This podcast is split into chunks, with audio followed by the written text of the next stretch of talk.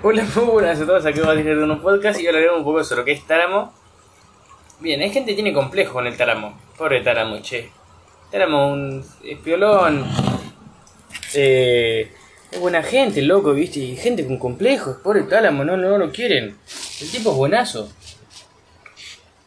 Pero bueno, ¿qué pasa? Tiene sus regiones, viste. Una región tiene varios núcleos, dividida en dos, viste. Es medio complejo a veces. Pero nada, es buen tipo. Además es re útil. ¿Por qué? Porque mm, es el centro de relevo de principal. Bien, ¿qué quiere decir esto?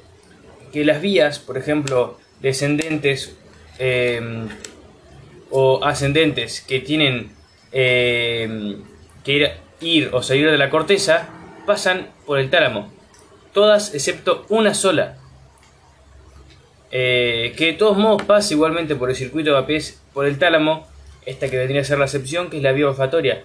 Pero después todas las que tienen eh, origen o, fin en la, en la corteza cerebral pasan por el tálamo. Por eso es muy importante este loco y nada, gente que no lo quiere. Pero bueno, vamos a definirlo. Es una estructura del diencéfalo que funciona como principal centro de relevo para llegar o salir de la corteza cerebral. Bien. Este va a tener relaciones. Va a estar relacionado con el hipocampo hacia, mm, hacia ventral o inferior. Eh, y va a estar separado este por el surco hipotalámico. Va a también estar relacionado con su mm, eh, con, el, con el tálamo contralateral mediante la adhesión intertalámica eh, que los va a unir, aunque van a estar en su mayor parte separados por lo que es el tercer ventrículo hacia superior y lateral o hacia dorsal y lateral si se quiere decir con, con más propiedad. Vamos a encontrar con lo que es el cuarto ventrículo. Eh, no perdón con los ventrículos laterales. Y y hacia los laterales también con lo que es la, la cápsula interna en especial con la rodilla y el brazo posterior. Bien va a tener una estructura este tálamo que va a estar dividida por la lámina medular externa Vamos a notarlo, yo antes he dicho interna y es externa. Externa. Externa. Que quede. Lámina medular externa. Bien, lo voy a ir en tres regiones. ¿Por qué? Porque va a ser como si fuera una Y esta lámina medular externa. Entonces tenemos una región medial, una lateral y otra anterior. La anterior entre los dos palitos de Y. Bien. Eh, la lámina cada región va a tener cierta función. Por ejemplo, la, región medial va a estar asociada con lo que es, eh, bueno, la asociación. ¿Por qué? Porque va a asociar lo que es la amígdala y todo lo que es el sistema límbico con la corteza prefrontal. ¿Y cuál es la función de esto? El objetivo de esto, poder planificar movimientos en base a los recuerdos que tengamos de diferentes situaciones.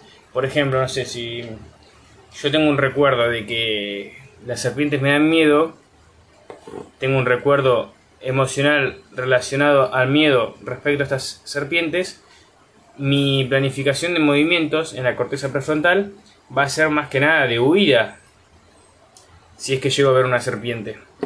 Entonces, bueno, más o menos con eso se relaciona. Eh, la región anterior se va a relacionar con el circuito límbico, con el circuito de Vapés mediante con el circuito de APES y de esta forma está relacionado con el, con el sistema límbico. Eh, ¿Por qué? Porque el circuito de APES era, por ejemplo, si tenemos, si partimos del tálamo anterior, podemos partir de cualquier lugar porque es un circuito, es lo mismo. Ponle que partimos del tálamo anterior, este le va a enviar eh, fibras a lo que es el giro del cíngulo, el giro del cíngulo, el giro hipocampal, eh, perdón, el giro hipocampal, este al giro entorrinal, el entorrinal a lo que es el subiculum, el subiculum a lo que es el núcleo anterior del tálamo y el tálamo hacia lo que de vuelta, giro del cíngulo, el cíngulo para, para el giro parahipocampal y demás. Eh, bien, creo que no me olvidé nada en el circuito del... A ver, vamos a, ver, vamos a chequearlo, che.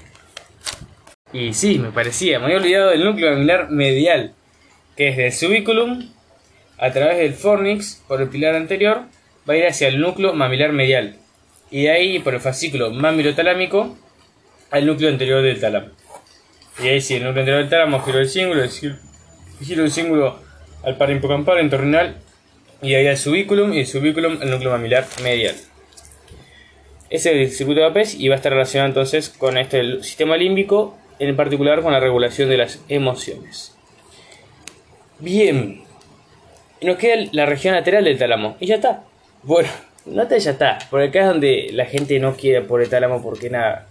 Eh, esta región lateral es un poquito más, más complicada, pero es nada, es buen tipo. A ver, ¿quién no tiene sus defectos? Bueno, región lateral. Va a estar dividida en dos. Una región dorsal y una región ventral. En la región ventral nos vamos a encontrar con dos núcleos importantes.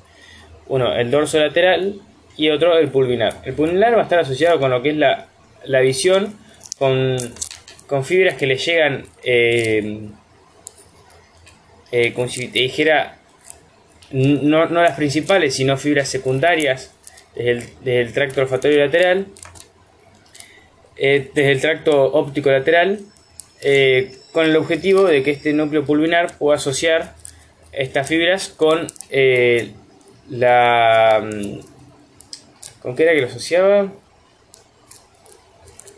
A ver, vamos a ver.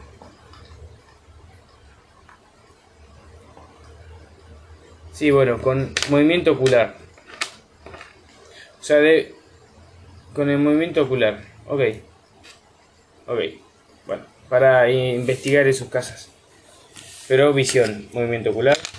Bueno, aunque sabemos que la visión va a pasar por el núcleo geniculado lateral, que se encuentra hacia posterior de este núcleo pulvinar y en íntima relación. Eh, bien, continuamos. Eh, ahora nos queda la subdivisión ventral de este región lateral del tálamo. Esta región ventral nos vamos a encontrar con más hacia posterior el núcleo ventro, postero, lateral y medial, Sabemos lo que pasa por acá, es muy importante.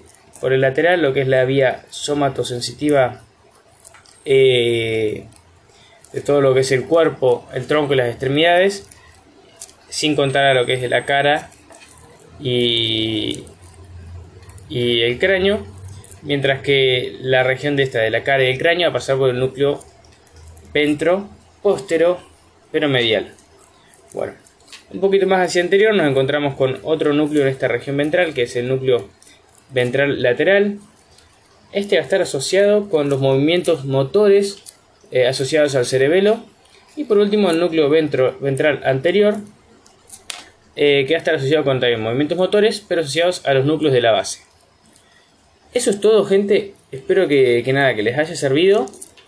Eh, y bueno, núcleos de la base y obviamente también lo va a reflejar hacia lo que es eh, la corteza motora primaria este núcleo y está asociado con el, también el circuito de los núcleos de la base que bueno eh, sabemos que le llegaba a partir del, del de mm, ay dios del globo pálido eh, medial que era inhibido al igual que, que la sustancia negra eh, y le iba a llegar entonces el estímulo a este, a este núcleo ventral anterior del tálamo que iba a estimular entonces, porque al estar inhibido el globo pálido medial, que era el que lo inhibía este núcleo del tálamo, este queda desinhibido y puede estimular a la corteza cerebral para iniciar el movimiento.